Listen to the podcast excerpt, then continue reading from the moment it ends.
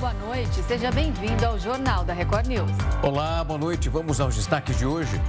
Desfiles em comemoração ao bicentenário da independência reúnem milhares de pessoas nas capitais.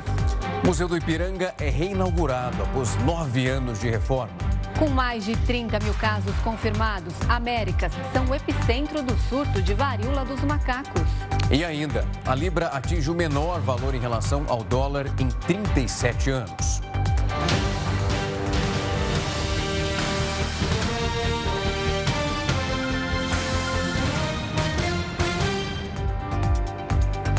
A gente começa falando sobre as manifestações do 7 de setembro, que reuniram cerca de um milhão de pessoas na esplanada dos ministérios, segundo o Palácio do Planalto. O Palácio da Alvorada foi o ponto de encontro do alto escalão do governo. Quase todos os ministros estiveram presentes para um café da manhã. O público chegou para assistir ao desfile pouco depois de 6 horas da manhã. Quênia trouxe a filha. Eu acho importante porque é um ato civil e ela precisa conhecer a história do Brasil desde o começo e participar de momentos como esse faz parte da construção da nossa história no futuro também. Não bastasse madrugar, muita gente também viajou de vários estados brasileiros. Nós viemos do sul em 20 pessoas lá, a gente perdeu em torno de 20 horas para chegar até aqui, né? Então é bem puxado, bem puxado, mas é muito gratificante, vale muito a pena. O desfile começou pouco depois das nove da manhã e durou aproximadamente duas horas. Além do presidente Jair Bolsonaro, autoridades do Poder Executivo e o presidente de Portugal também estiveram presentes. Os presidentes da Câmara, do Senado e do Supremo não vieram. Bolsonaro quebrou o protocolo. Andou por aproximadamente 15 minutos perto da população. Somente depois foi ao palanque presidencial. Paraquedistas trouxeram a bandeira do Brasil e a Força Aérea Brasileira apresentou a Esquadrilha da Fumaça. Diferentemente do que aconteceu nos outros anos, desta vez o 7 de setembro conta com a participação do agronegócio. Pela primeira vez, os tratores passam aqui na esplanada dos ministérios. Ao final das apresentações, Bolsonaro seguiu a pé para um trio elétrico, onde discursou para os apoiadores em frente ao Congresso Nacional. Hoje todos sabem quem é o poder executivo. Hoje todos sabem o que é a Câmara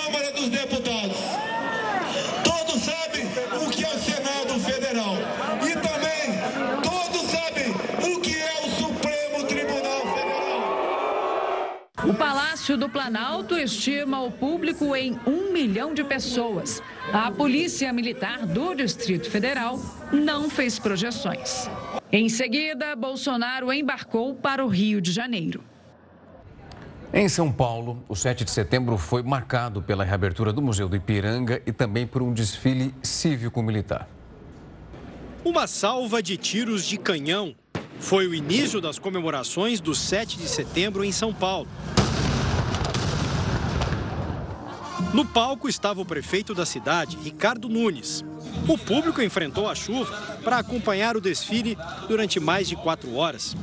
Teve participação de alunos da rede municipal e de colégios militares. E a passagem de tropas do Exército, da Aeronáutica e da Marinha. Além da exibição de veículos de combate.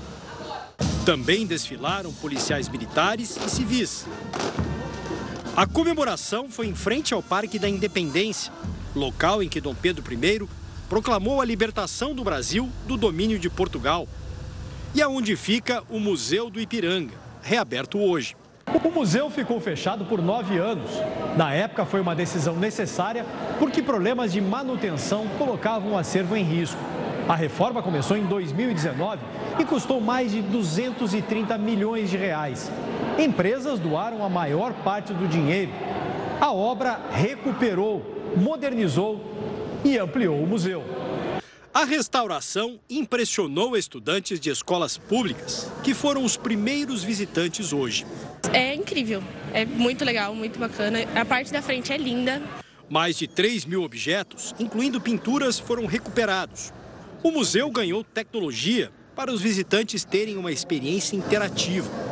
O dia também foi reservado para os profissionais que trabalharam na reforma e os parentes deles. O Kleberson foi um dos pedreiros da obra e hoje voltou com a mulher e os filhos. Meu trabalho mais foi na fachada, lá fora, né? no restauro, restauro uma fachada. Aí depois eu vim trabalhar aqui embaixo, me sinto muito orgulhoso, né? O professor universitário veio com a mãe, de 90 anos. Organizei toda uma exposição muito baseada em mapas antigos e viver isso, eu vivi desde a criação de todos os projetos, das exposições, até a montagem, carregar pedra, colocar pedra no lugar. Quando há amor, a gente faz muito bem. Você aí gostava do horário de verão? Você gostava, Rafa? Eu gostava pelo menos durante um tempo. Ainda mais quando você é mais novo, você consegue aproveitar um pouco mais o dia. Né? Eu gostava também. Porque o governo federal avalia retomar a medida que foi encerrada em abril de 2019. E para entender os impactos econômicos do possível retorno desse sistema, a gente recebe agora o economista Denis Medina, que é professor de finanças da Faculdade do Comércio de São Paulo. Boa noite, professor. Muito obrigada pela sua participação. Bom, como eu falei aqui, então, em 2019, o horário de verão foi extinto. Segundo estudos ali do Ministério de Minas e Energia, ele não tinha mais tanta efetividade na economia de energia. Quanto de fato é, a gente consegue economizar, sendo que estudos ali demonstraram que ao longo dos anos essa economia, esse valor foi diminuindo. Em 2013, cerca de 400 milhões, de 2017 já estava em cerca de 145 milhões? É, exatamente. Boa noite, Renata. Boa noite, Rafael. Obrigado pelo convite. Uh, historicamente, a economia de energia elétrica com horário de verão varia entre 4% e 5% do consumo nessa, nesse período. Mais recentemente, foram feitos estudos que mostraram que houve uma mudança nos hábitos de consumo e o horário de pico, que era entre as 18 e as 21 horas, passou para a parte da tarde, assim, em torno das 15 horas justamente por causa do, como é verão, do uso do ar-condicionado pelas empresas. Então, esse horário de verão, né, esse horário de pico, que era das 18 às 21, onde se conseguia uma economia em torno de 4 a 5%, reduziu para em torno de 2 a 3%. De qualquer forma, ainda tem o seu efeito de economia. Pequeno, mas tem. Denis, quando nós olhamos então de fato e essa discussão mais uma vez vindo à tona, porque nós temos o governo federal repensando essa possibilidade da retomada da utilização do horário de verão. O que, que muda do que foi apresentado anteriormente para essa possibilidade que antes era colocada como de fato um problema, aparecendo mais uma vez como uma solução? É, o, o que aconteceu é que assim, a gente mudou inclusive a matriz energética e hoje a gente tem mais termoelétricas. Então, uhum.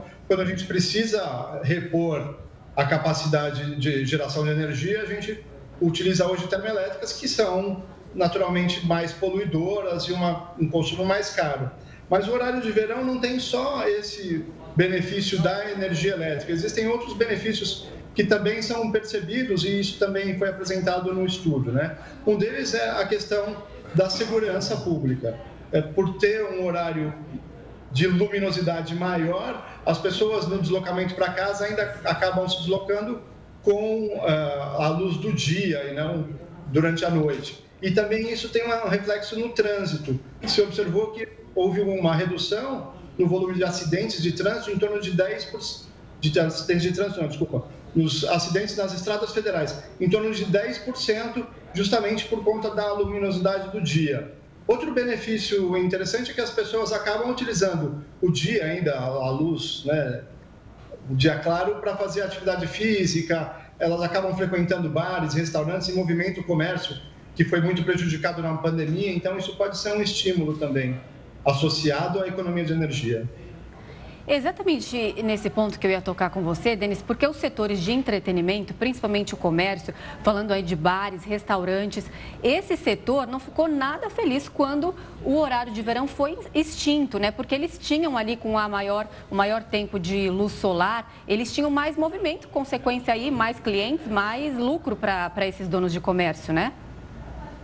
Exatamente. As pessoas por conta da luminosidade, por conta do clima mais quente do verão, acabam frequentando mais bares e restaurantes né, durante o horário de verão, aproveitando justamente a luminosidade. Aqui na cidade de São Paulo ainda a gente tem a questão do rodízio, então, assim, muitas pessoas aproveitam, né, que ficar até as 8 horas no trabalho, acabam indo para um restaurante, para um bar, para se confraternizar com os amigos e com a não aplicação do horário de verão, isso ficou meio quebrado, né? Prejudicou, de certa forma, o comércio, sim. Denis, quando a gente olha para essa captação de energia, que os modelos estão sendo aplicados, a gente sabe a importância que tem, nesse caso, o fator solar. E muito também embasado dentro dessa, desse retorno, o que pode ser captado através de uma tecnologia como essa. Bom, é, dentro do o verão, naturalmente, tem mais luz solar, uhum. então ele acaba beneficiando. A gente tem um, um horário de luz solar estendido, né? Amanhece mais cedo e escurece mais tarde.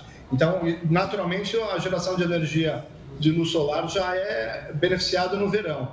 Agora, a questão do horário de verão, na verdade, é reduzir um pouco o consumo. Isso, se a gente lembrar que recentemente a gente teve uma grande crise hídrica também, e a maior parte da nossa energia é gerada de forma hidráulica, né, geração hidrelétrica, então também ajuda a preservar ali a, as nossas reservas para a geração de energia. Então a gente pode, com o horário de verão, economizar água, porque vai haver ali um menor acionamento das hidrelétricas? Vai economizar água dos reservatórios de geração de energia, sim, exatamente. Denis, quando a gente olha para essa possibilidade, também os estudos, o que a gente vai ver agora claro, aguardando os dados que vão ser divulgados. Também nós já passamos por esse processo durante anos. Né? O horário de verão ele é aplicado e muitas regiões automaticamente elas passavam por essa mudança. Se a gente tem um retorno desse ponto, nós também voltaríamos para os mesmos pontos. quando a gente olha principalmente para a região Nordeste, ali aquela região é muito tem uma diferença solar muito específica e que não havia essa necessidade, inclusive já não aplicavam essa possibilidade.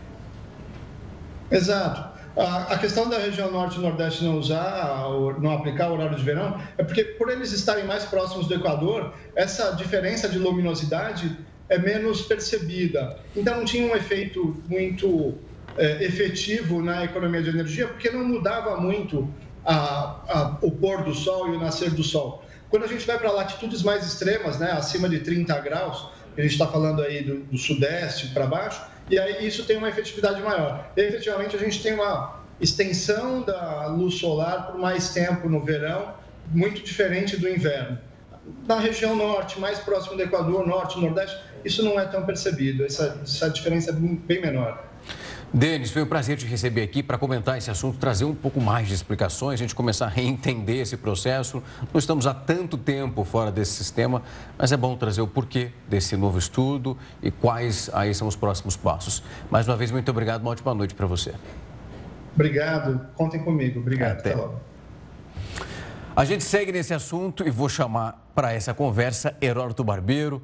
Heródoto, uma ótima noite para você. Ele que vai nos trazer, principalmente, a gente vai conseguir esmiuçar um pouco mais esse lado, Renata. A gente acompanhou aqui a importância que isso tem e como, de fato, o brasileiro.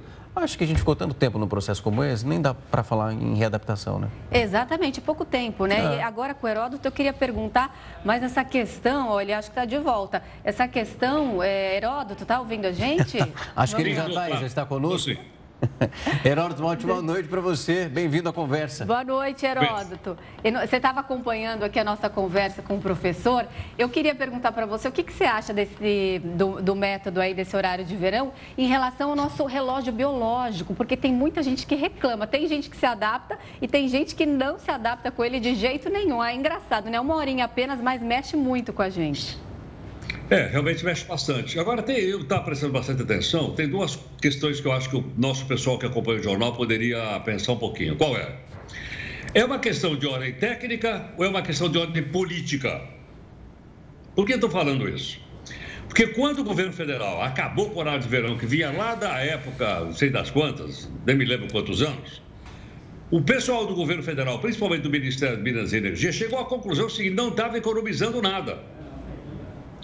Porque o hábito das pessoas mudou. Porque a forma de consumir energia elétrica nas, nas casas mudou. Porque a forma de consumir energia elétrica nas empresas também mudou. Não foi por um acaso que o pessoal disse, ah, vou resolver tirar e acabar. Não, não, não. Teve um estudo de ordem técnica e chegou-se à conclusão que não economiza energia, ou se economiza era muito pouquinho. Foi por isso que ele, acabaram com ele. Então, esse é um ponto de ordem técnica. Agora, tem outro ponto de ordem política. Qual é? É o seguinte, é o lobby. Quem que está fazendo lobby? são aqueles que acham o seguinte, que com o horário de verão vai vender mais no bar, vai vender mais no restaurante, vai vender mais na pizzaria, o pessoal vai ficar mais do lado de fora e vai faturar muito.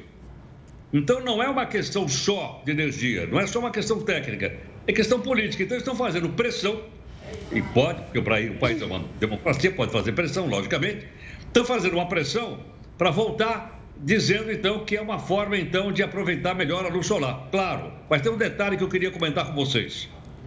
Quantas pessoas você acha nas grandes cidades brasileiras que levantam de madrugada para ir trabalhar? E sem o horário de verão, esse pessoal vai trabalhar, já está claro o dia. É mais seguro, é mais fácil tomar o transporte coletivo. Aí bota o horário de verão, o sujeito volta, ou o homem ou a mulher, eles voltam para a escuridão volta a sair da sua casa da, das regiões mais distantes das cidades brasileiras, entre elas São Paulo, no escuro. Aí não tem segurança, aí tem assalto. Aí as pessoas precisam de, de companhia para poder chegar numa, numa estação de metrô, ou de trem, ou de ônibus. Então, ah, eu, eu volto a, a colocar a seguinte questão: se for uma questão de ordem política, que me parece, pelo que eu ouvi aí, que é uma questão de ordem política, não é técnica, devia perguntar para a população. Por que, que eu vou impor? Por que, que a gente não faz? Não precisa nem um plebiscito. Podia fazer uma enquete, né? E perguntar para o pessoal: escuta, horário de verão favorece ou dificulta a vida dos trabalhadores em geral? Porque do jeito que eu vi aí, não é para trabalhadores, não. Isso é para o pessoal do chamado happy hour, do pessoal que quer ficar. Nada contra. Nada contra. Agora, uma multidão maior de pessoas, e trabalhadores e trabalhadoras, entre elas domésticas, saem de casa de madrugada, de noite. Quando está clareando o dia mais seguro, aí volta ao ladeirão, volta lá para dentro. Então, acho que essas são coisas também que o nosso público que está acompanhando o nosso jornal tem condições de pensar, de, de, saber e tirar sua própria conclusão do que eles estão acompanhando hoje aí. Não, sem dúvida, a gente estava comentando, inclusive, esse ponto, Heraldo, do que mudou, de fato, de 2019 para cá, para que num espaço tão curto de tempo um outro estudo fosse realizado e agora, obviamente, aguardaremos esse resultado, mas que justifica uma retirada, depois uma reintrodução desse processo de uma maneira tão significativa em relação às contribuições que é possível observar dentro desse processo. Claro, agora é o seguinte: quando se tomou a primeira decisão, teve também estudo de ordem técnica. Não foi assim, ó, vamos, vamos acabar com o horário de verão? Opa, acabou com. Não, não, não foi isso. Teve uma decisão de ordem técnica. O pessoal lá do, do, do Ministério dos Meios de Energia, eles publicaram a sua ordem técnica, publicaram os seus trabalhos. Isso chegou à conclusão que não economiza. Então, se não economiza, por que eu vou obrigar as pessoas a, a andarem no escuro se elas podem andar no claro? Olha, olha só, são dois comportamentos diferentes das cidades. Uma é o seguinte: quero mais horas de sol para lazer. Ótimo. Outra é: quero mais horas de sol porque eu saio de casa de madrugada para ir trabalhar e quero segurança. O que é que pesa mais? Não sei. Exato. Eu acho que cada um de nós que está acompanhando aqui esse assunto forma a sua própria opinião e deve ter já pronta a sua opinião a respeito. Pontos importantes. Heródoto, uma ótima noite para você, bom finalzinho de feriado. Pois é, feriado da independência do Brasil. Até mais, Heródoto. Boa, Boa noite, noite. Heródoto. Tchau, queridos. Obrigado. E os países da América, incluindo o Brasil, são o epicentro do surto da varíola dos macacos. O Jornal da Record News volta já com essa notícia e todas as outras. De volta com o Jornal da Record News. E as Américas já somam pelo menos 30 mil casos da varíola dos macacos, segundo a Organização Pan-Americana da Saúde. E o Brasil é um dos países com maior número de infecções. O médico infectologista Marcelo Dyer, que é consultor da Sociedade Brasileira de Infectologia, está aqui com a gente para avaliar esse cenário. Boa noite, doutor Marcelo. Obrigada pela participação aqui no jornal. Bom, são 30 mil casos aqui só nas Américas principalmente em países como Brasil, Estados Unidos, Canadá e também Peru. Aí a Organização Pan-Americana da Saúde diz que nesse momento não é necessária uma vacinação em massa. Qual a sua avaliação sobre isso? Boa noite, Renata. É, o número de casos realmente preocupa, né? Vem crescendo bastante. É, a vacinação em massa talvez não seja necessário ainda pelo perfil dos pacientes. A gente está vendo um perfil mais é, específico, né? mais alguns, alguns grupos específicos. É, e não tem vacina também para fazer em massa para todo mundo. É, a gente tem que tomar medidas de conscientização da população. É, provavelmente a vacina chegar e a gente começar a vacinar grupos específicos, é, profissionais de saúde, talvez homens que fazem sexo com homens, nesse primeiro momento, jovens, é, e aí a gente avaliar se a gente consegue é, controlar os casos dessa maneira. Então, nesse primeiro momento, talvez vacinar grupos específicos mesmo. Doutor, uma ótima noite da minha parte, Rafael. Muito obrigado mais uma vez por ter aceito o nosso convite. Doutor, quando a gente olha para os países que foram citados em relação à incidência e os casos também que foram registrados, é possível traçar um perfil? O porquê eles continuam de fato conseguindo o vírus contaminar um número maior de pessoas? Há uma espécie de comportamento que é mais visto aqui do que em outros pontos? Não, Rafael, a gente, a gente observa o seguinte: quando, a gente, quando começaram o número de casos, quando começou a aumentar a incidência da doença, a gente observa que Portugal, Espanha, a Europa como um todo, né, o Reino Unido, o comportamento era mais ou menos esse mesmo que a gente observa aqui agora. É, o que acontece é que a doença, em alguns casos, ou na grande maioria dos casos, as formas são mais leves. E as pessoas ou tendem a achar que não é a doença, né? Então existe erro de diagnóstico, seja por, por parte dos médicos que não têm experiência com esse quadro ainda, com a doença, né? Viram muito poucos, é, poucas varíolas e poucos estão pensando em varíola. A gente está falando de urologistas, proctologistas, que é onde as, a maioria das lesões aparecem. É, e os pacientes, às vezes, têm procurado esses médicos e têm, é, é, existem erros de diagnóstico. E esses pacientes ficam, acabam tendo uma vida normal, se expondo e expondo outras pessoas. Por isso que tem um aumento de transmissão. Então é importante que a gente fale na, na doença, que tenham campanhas mostrando é, quais são os grupos de maior risco e como fazer, né, como pensar na doença para diagnósticos, fazer treinamento com os profissionais médicos, não só infectologistas, mas urologistas e proctologistas também, que são, vão ser especialidades que vão atender esses casos, para que a gente possa identificar precocemente e tentar é, fazer bloqueios, né, tirar essa pessoa, é, pôr isolamento para que ela não transmita mais casos.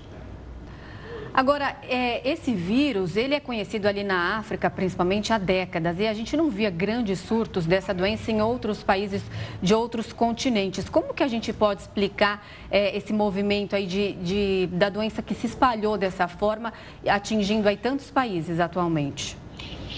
Pois é, essa pergunta é interessante porque assim, a gente via a, a, na, na África, desde a década de 70, já tem surtos localizados, né? principalmente na região central da África com surtos localizados, sem, sem grandes é, explosões de casos. E os casos que vinham acontecendo no resto do mundo, todos tinham uma ligação muito próximas, ou com pessoas que viajaram, ou com animais que foram levados daquela região para os Estados Unidos, por exemplo, em alguns casos que tiveram nos Estados Unidos, mas sempre relacionados com é, aquela região. É, o que aconteceu agora, ninguém sabe exatamente o que foi.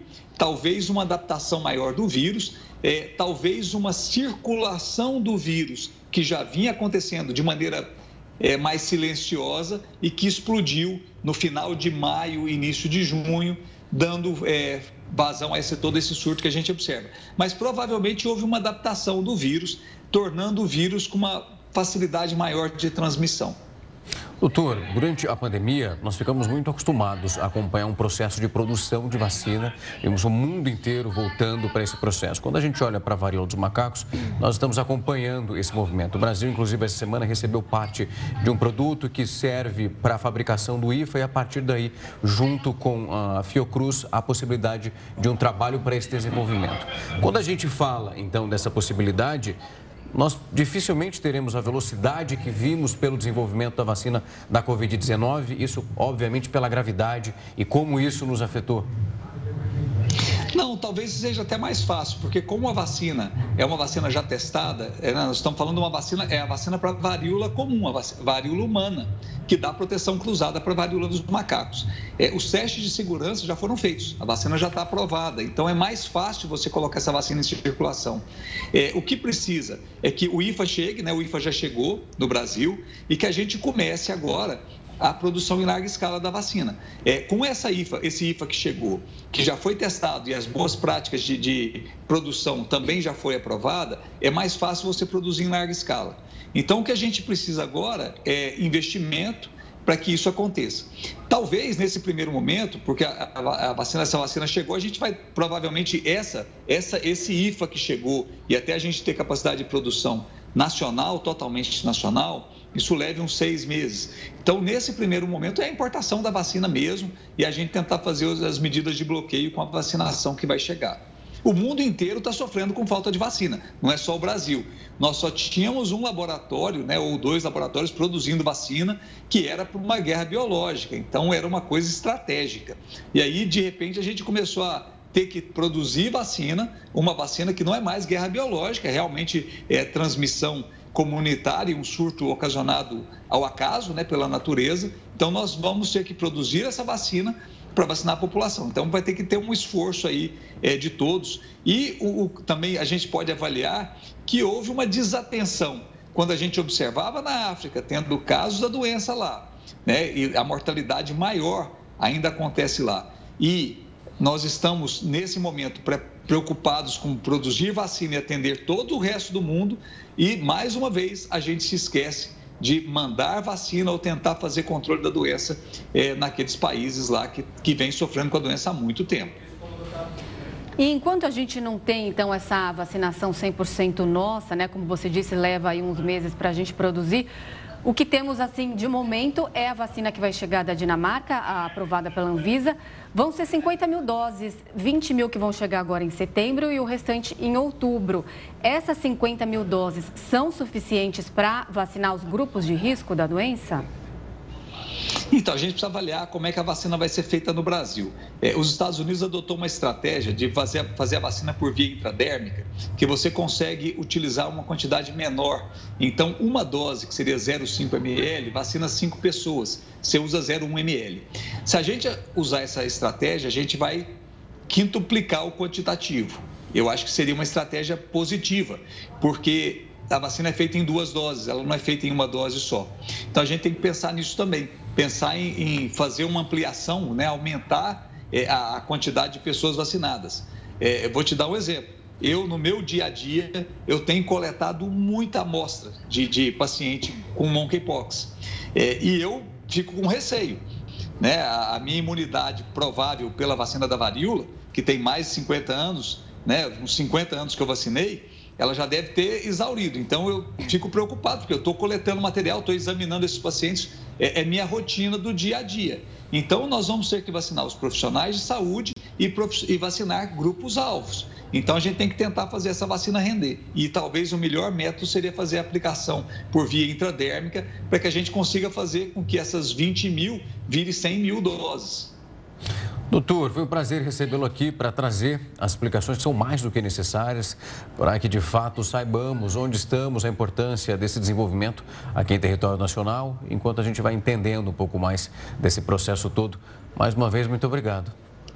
Obrigado, eu que agradeço. Boa noite a todos. Boa noite, até. A comemoração dos 200 anos da independência no Brasil reuniu milhares de pessoas hoje na Avenida Paulista. É um cartão postal da cidade. Olha aí a Avenida Paulista, antes das nove da manhã. Reforço na segurança, frio e chuva. Mas a motivação estava na ponta da língua. Devemos ter amor à pátria, respeito pela pátria. É isso que me traz aqui. De capa, guarda-chuva e bandeira na mão, não parava de chegar gente, inclusive que vinha de longe, do interior de São Paulo. Saímos de lá meia-noite para chegar aqui cedo e participar do evento patriótico. Durante toda a manifestação, a Paulista ficou fechada. As maiores concentrações aconteceram em frente à Federação das Indústrias do Estado, a Fiesp, e em frente ao Museu de Arte de São Paulo, o MASP. As horas foram passando e mais pessoas vieram para cá. Daí a chuva parou. E no começo da tarde, a Paulista ficou assim, toda de verde e amarelo, para comemorar os 200 anos da independência do Brasil. O evento, descrito pelos organizadores como cívico e não político, reuniu apoiadores do presidente Jair Bolsonaro.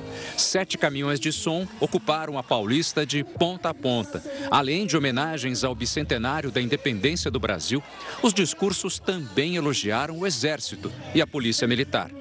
Nos cartazes, pedidos de liberdade de expressão, transparência nas eleições e também críticas à esquerda e ao Supremo Tribunal Federal o número oficial de participantes não foi divulgado.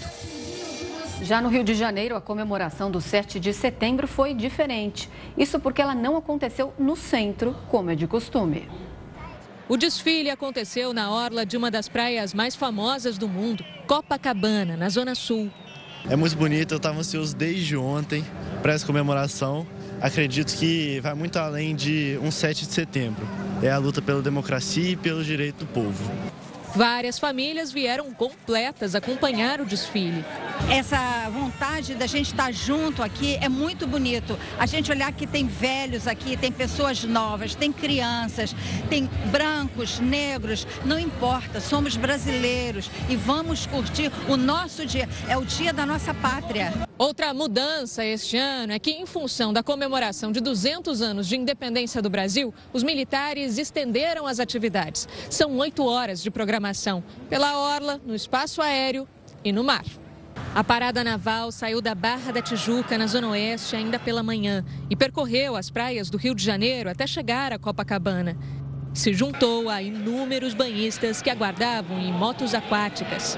A cada hora, salvas de tiros de artilharia eram disparadas do Forte de Copacabana.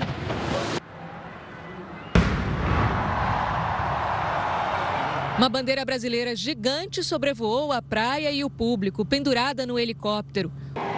Os olhos também foram voltados para o céu para acompanhar as acrobacias da esquadrilha formada por oficiais da reserva da Força Aérea Brasileira. E observar a demonstração de saltos de paraquedistas do Exército e da Aeronáutica. Nós precisamos festejar a cada ano, festejar o 7 de setembro e durante o ano agir sempre lutando pela liberdade, pela independência do nosso Brasil. Diversas cidades do Brasil tiveram comemorações também do 7 de setembro. Belém, centenas de pessoas aguardavam ansiosas pelo desfile de 7 de setembro, que não acontecia desde 2019 por causa da pandemia Manifestantes vestidos de verde e amarelo também invadiram as ruas do centro da cidade. Em Salvador, o desfile militar também foi nas ruas do centro. As comemorações se estenderam ao Farol da Barra. No Recife, a vontade de comemorar o bicentenário da independência fez milhares de pessoas invadirem a orla de Boa Viagem. Em Porto Alegre não foi diferente. A população prestigiou o desfile militar e foi para as ruas com as cores da bandeira do Brasil. Aqui em Belo Horizonte, as manifestações foram na Praça da Liberdade, um dos cartões postais da capital mineira. A concentração começou às 10 horas da manhã e reuniu idosos, crianças, famílias inteiras vestidas de verde e amarelo. Também na região central da cidade, houve desfile de tropas militares para celebrar o Dia da Independência. A polícia militar usou drones para monitorar as manifestações. Fazem esse patrulhamento no local, trazendo para nós a informação em tempo real. O governo sancionou a regulamentação do home office. O que muda a partir de agora? O Jornal da Record News te explica já já. Os candidatos à presidência da República saíram às ruas neste 7 de setembro e participaram de atos pelo país. O presidente Jair Bolsonaro, candidato à reeleição pelo Partido Liberal, chegou ao Rio de Janeiro no início da tarde. Bolsonaro fez um passeio de moto e no caminho foi saudado por apoiadores. O principal compromisso do dia foi em Copacabana. De acordo com os organizadores, mais de um milhão de pessoas participaram. No trio elétrico, Bolsonaro discursou por 16 minutos. Aconselhado pela equipe de campanha, o presidente evitou críticas mais contundentes ao Supremo Tribunal Federal nesse 7 de setembro. Jair Bolsonaro, que ainda vai visitar todas as regiões do país nessas três semanas antes das eleições, quer fazer uma comparação do governo dele com as administrações do Partido dos Trabalhadores. O povo entende o que nós fizemos pelas vidas, o que nós fizemos pela economia e o que o outro lado apresenta. É só fazer comparações entre o que eles fizeram e o que nós fizemos. O dia da candidata do MDB, Simone Tebet, começou com uma visita à Fazenda da Barra em Jaguariúna, no interior de São Paulo. No local, a presidenciável participou das comemorações do Dia da Independência e discursou. Em seguida, a candidata visitou um centro de educação ambiental mantido pela Prefeitura de Jaguariúna. Tebet disse que, se for eleita, vai trabalhar na proteção do meio ambiente e para melhorar a educação do país. Essa escola ambiental, ela está pronta para receber os trabalhadores do campo, os proprietários rurais, explicando como é que a gente produz, preservando em pé cada árvore que nós encontramos, os nossos mananciais, deixando limpo os nossos mananciais, os nossos rios. Então, estar aqui com as crianças plantando hoje, num dia que é o da independência, a gente está mostrando exatamente o que a gente quer: uma nova independência para o Brasil. Essa nova independência tem que começar agora, com educação de qualidade e desenvolvimento sustentável, ou seja, meio ambiente preservado. Pela manhã, o candidato do PDT, Ciro Gomes, participou de uma reunião em Mariana, região central de Minas Gerais. À tarde, fez uma transmissão ao vivo pela internet, direto de Ouro Preto. A coordenação da campanha de Ciro Gomes decidiu apostar em Minas Gerais com uma agenda do Dia da Independência, porque o estado é o segundo maior colégio eleitoral do país e estratégico para qualquer campanha presidencial. Desde a redemocratização, nenhum presidente chegou ao Planalto sem ter vencido aqui. E achei que estar em Minas Gerais era estar na fundação do Brasil.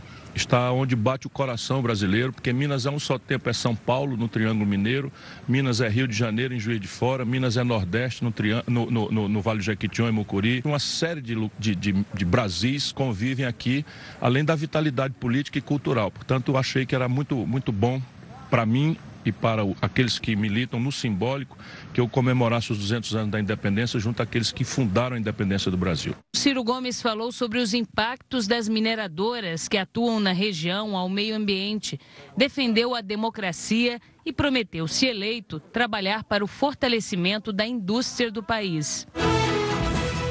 Pela manhã, a candidata do União Brasil, Soraya Tronic, fez caminhada na Feira de Artesanato de Embu das Artes, cidade da região metropolitana de São Paulo. A candidata conversou com apoiadores e destacou o trabalho das mulheres empreendedoras. À tarde, Soraya Tronic participou da reinauguração do Museu do Ipiranga e falou sobre o resgate da memória do Brasil nesse dia tão especial. Eu achei que foi providencial e trazer a, a memória do nosso país. Nós temos que resguardar as nossas tradições, a nossa memória, o conservadorismo, principalmente, em relação às instituições. É, é esse o principal conservadorismo que nós esperamos de todos os brasileiros, né, no sentido amplo de respeito à nossa pátria. Felipe Dávila, candidato do Partido Novo, também participou da reinauguração do Museu do Ipiranga e destacou a tradição democrática do país neste 7 de setembro. Nós não podemos esquecer que a independência foi o começo não só de um país independente, mas do primeiro governo livre e constitucional da América. O único país que tinha uma democracia funcionando plenamente, um governo constitucional, parlamento com eleições livres, liberdade de imprensa, foi o Brasil. Agora há pouco, o candidato do PT à presidência, Luiz Inácio Lula da Silva, se manifestou sobre os atos desse 7 de setembro. Quando presidente da República, eu tive a oportunidade de participar de dois 7 de setembro, um em 2006 e outro em 2010, em época eleitoral. Em nenhum momento a gente utilizou um dia da pátria, um dia do povo brasileiro, o dia maior do nosso país por conta da independência, como instrumento de política eleitoral. E o presidente, ao invés de discutir os problemas do Brasil, tentar falar para o povo brasileiro como é que ele vai resolver o problema da educação, da saúde, do desemprego, do arroxo do salário mínimo, ele tenta falar de campanha política e tenta me atacar. E agora, ele deveria estar explicando para o povo como é que a família juntou 26 milhões em dinheiro vivo para comprar 51 imóveis. É isso que ele tem que explicar. E o Brasil precisa de melhor sorte. O Brasil precisa de um governo que cuide do povo, de uma pessoa que fale em harmonia, de uma pessoa que fale em amor, de uma pessoa que fale em crescimento econômico, industrialização e geração de emprego, em aumento de salário, de uma pessoa que cuide do povo como se fosse um dos seus. O povo resolveu que vai reconquistar a democracia para a gente recuperar o Brasil. E o candidato Kelmon Luiz do PTB não divulgou a agenda de hoje. A gente noticiou aqui no Jornal da Record News que o governo sancionou aquela regulamentação do teletrabalho. Isso vai dando um pouco mais de fundamento para essa possibilidade que agora já é uma realidade.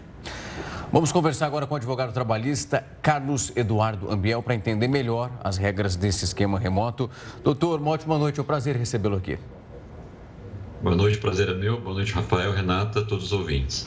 Doutor, quando a gente olha de fato para essa regulamentação, essa sanção, um ponto que acho bom nós deixarmos claro nesse momento é que a contratação, quando a gente coloca dentro desse modelo híbrido ou então remoto, ela já precisa também constar nesse processo contratual.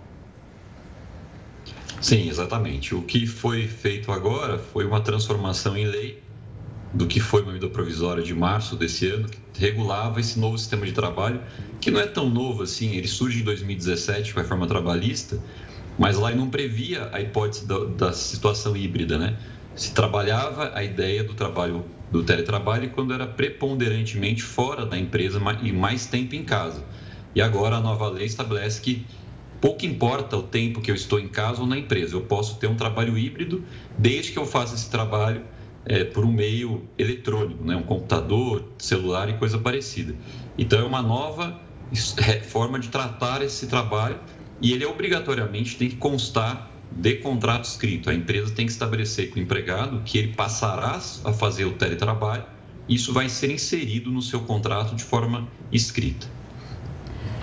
Esse, essa lei, ela foi regulamentada agora com base na pandemia, quando a gente viu aí muita gente trabalhando de casa, aí se viu aí a necessidade de haver regras para isso. E, que, é, e a outra pergunta que eu queria te fazer também é quem tem prioridade nesse teletrabalho?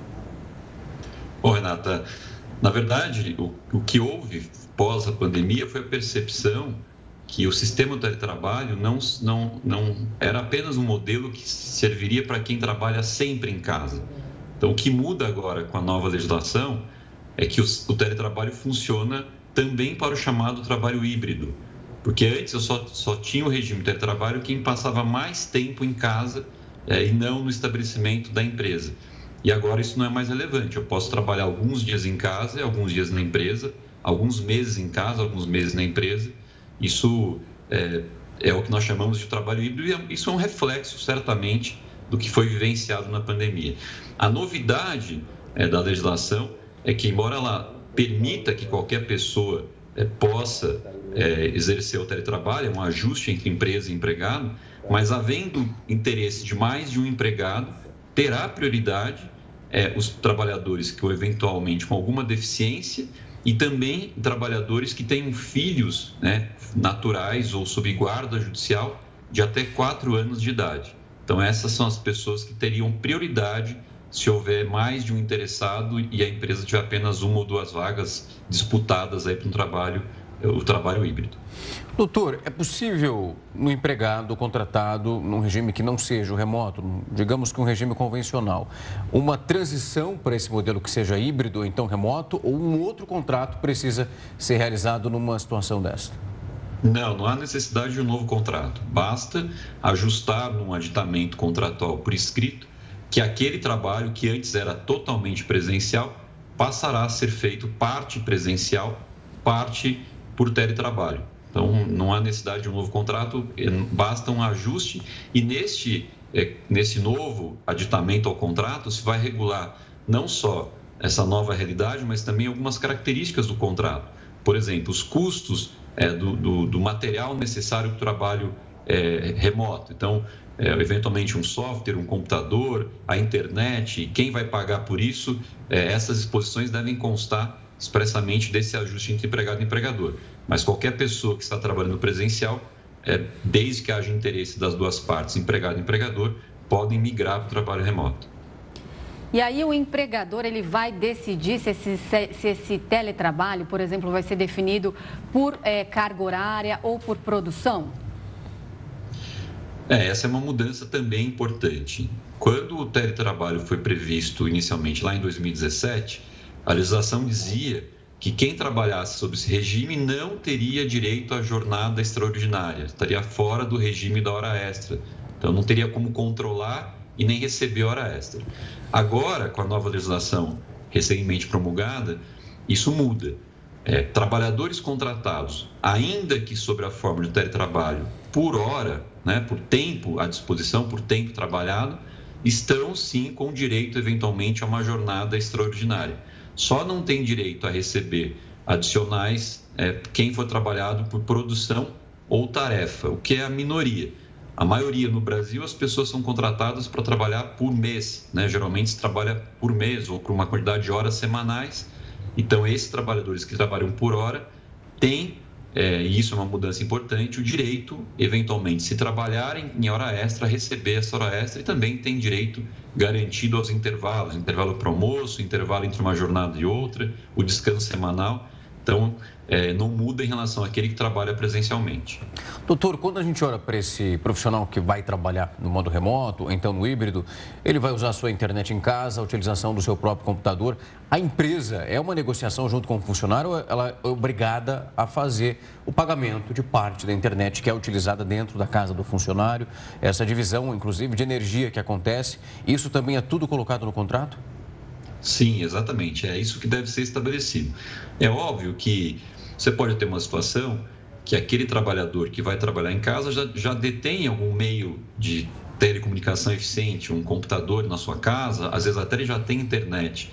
Então, não necessariamente a empresa terá que custear. Mas o mais comum, já que a empresa vai ter uma redução de custo de um posto de trabalho na sua sede, é, que se negocie nesse contrato que vai ser ajustado, né, essa, essa, esse aditamento contratual, inclusive se a empresa pagará eventualmente um valor mensal para ajudar numa internet mais rápida, ou se a empresa dará uma cadeira ergonômica mais adequada para se trabalhar em casa, ou eventualmente um computador mais rápido para que isso possa ser uma atividade sem problema com tecnologia. Enfim, é, essa situação deve ser negociada caso a caso. Não há uma obrigatoriedade de que a empresa custeie tudo, mas obviamente sendo da empresa o interesse nesse trabalho, também ela tem interesse em dar condições para que o trabalho ocorra de maneira adequada. Então é possível que nessa negociação boa parte desse custo seja assumido pelo empregador. E essa nova lei traz também mudanças importantes em relação ao vale alimentação? Pois é, Nata, ela é uma lei, foi uma medida provisória, e na medida provisória o governo tratou de dois temas. Ele tratou desse tema do trabalho híbrido, né, do trabalho remoto, e também fez algumas alterações em relação ao mecanismo do auxílio alimentação. É, em linhas gerais, é, o que se muda, primeiro, é estabelecer a possibilidade do consumo né, do, do, daquele sistema do Vale Alimentação, o ticket alimentação, ser usado em estabelecimentos tanto para alimentação quanto para a compra é, de alimentos, então, supermercados. Então, seria uma, é um mecanismo aqui de auxílio alimentação é, e auxílio refeição. Eu posso comprar produtos ou comprar a comida pronta. E algumas características interessantes, é proibido qualquer tipo de deságio, né, que você é, dá um, usa o sistema do auxílio para comprar com algum deságio é, ou com algum prazo adicional. O governo está fiscalizando um pouco mais isso. E a grande novidade, ele coloca uma possibilidade é, de o que a lei fala de interoperabilidade, ou seja, aquela, aquela situação que eu posso escolher a operadora do sistema, não, não é apenas uma bandeira que eu tenho que usar. Né? Se eu receber o ticket de uma empresa, eu posso usar esse ticket em estabelecimentos que operam com outras bandeiras, não haveria aí uma, uma capacidade de você é, trocar a operadora do sistema e não usar apenas aquele que a empresa escolheu. Havia uma outra mudança importante que o governo, na verdade, vetou, que era a possibilidade do trabalhador que não usasse o dinheiro do auxílio alimentação por um prazo de 60 dias, é, trocar aquilo e receber em dinheiro. Mas essa alteração da lei, o governo acabou vetando. Não sabemos se o Congresso Nacional irá derrubar o veto, mas hoje é, não veio essa mudança, que era uma mudança é, esperada por muitos e acabou não constando da lei. Tá certo, então, nós conversamos com o advogado trabalhista Carlos Eduardo Ambiel. Muito obrigada pelos seus esclarecimentos. Uma ótima noite, até uma próxima. Boa noite, doutor. Boa noite, eu agradeço. Até mais. Até. E a Libra atingiu o menor valor frente ao dólar em 37 anos. O Jornal da Record News volta em instantes. O Jornal da Record News está de volta para falar que outros países também parabenizaram o Brasil pela comemoração dos 200 anos da independência. Pelas redes sociais da embaixadora britânica em Brasília, a Rainha Elizabeth parabenizou o presidente Bolsonaro e também o povo brasileiro pela data.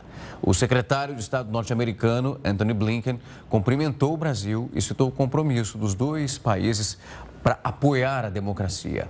A Argentina e o México também publicaram mensagens saudando a população e o governo brasileiro. Ao menos 32 pessoas morreram durante um incêndio em um karaokê no Vietnã. O fogo começou no segundo andar do prédio e logo se espalhou. Havia cerca de 60 pessoas no local. Funcionários e clientes ficaram presos.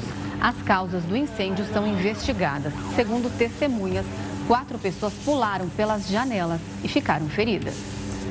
A Guarda Costeira da Colômbia resgatou 29 pessoas, isso de um barco completamente em chamas. As investigações preliminares apontam que o fogo teria começado após um curto-circuito na cozinha.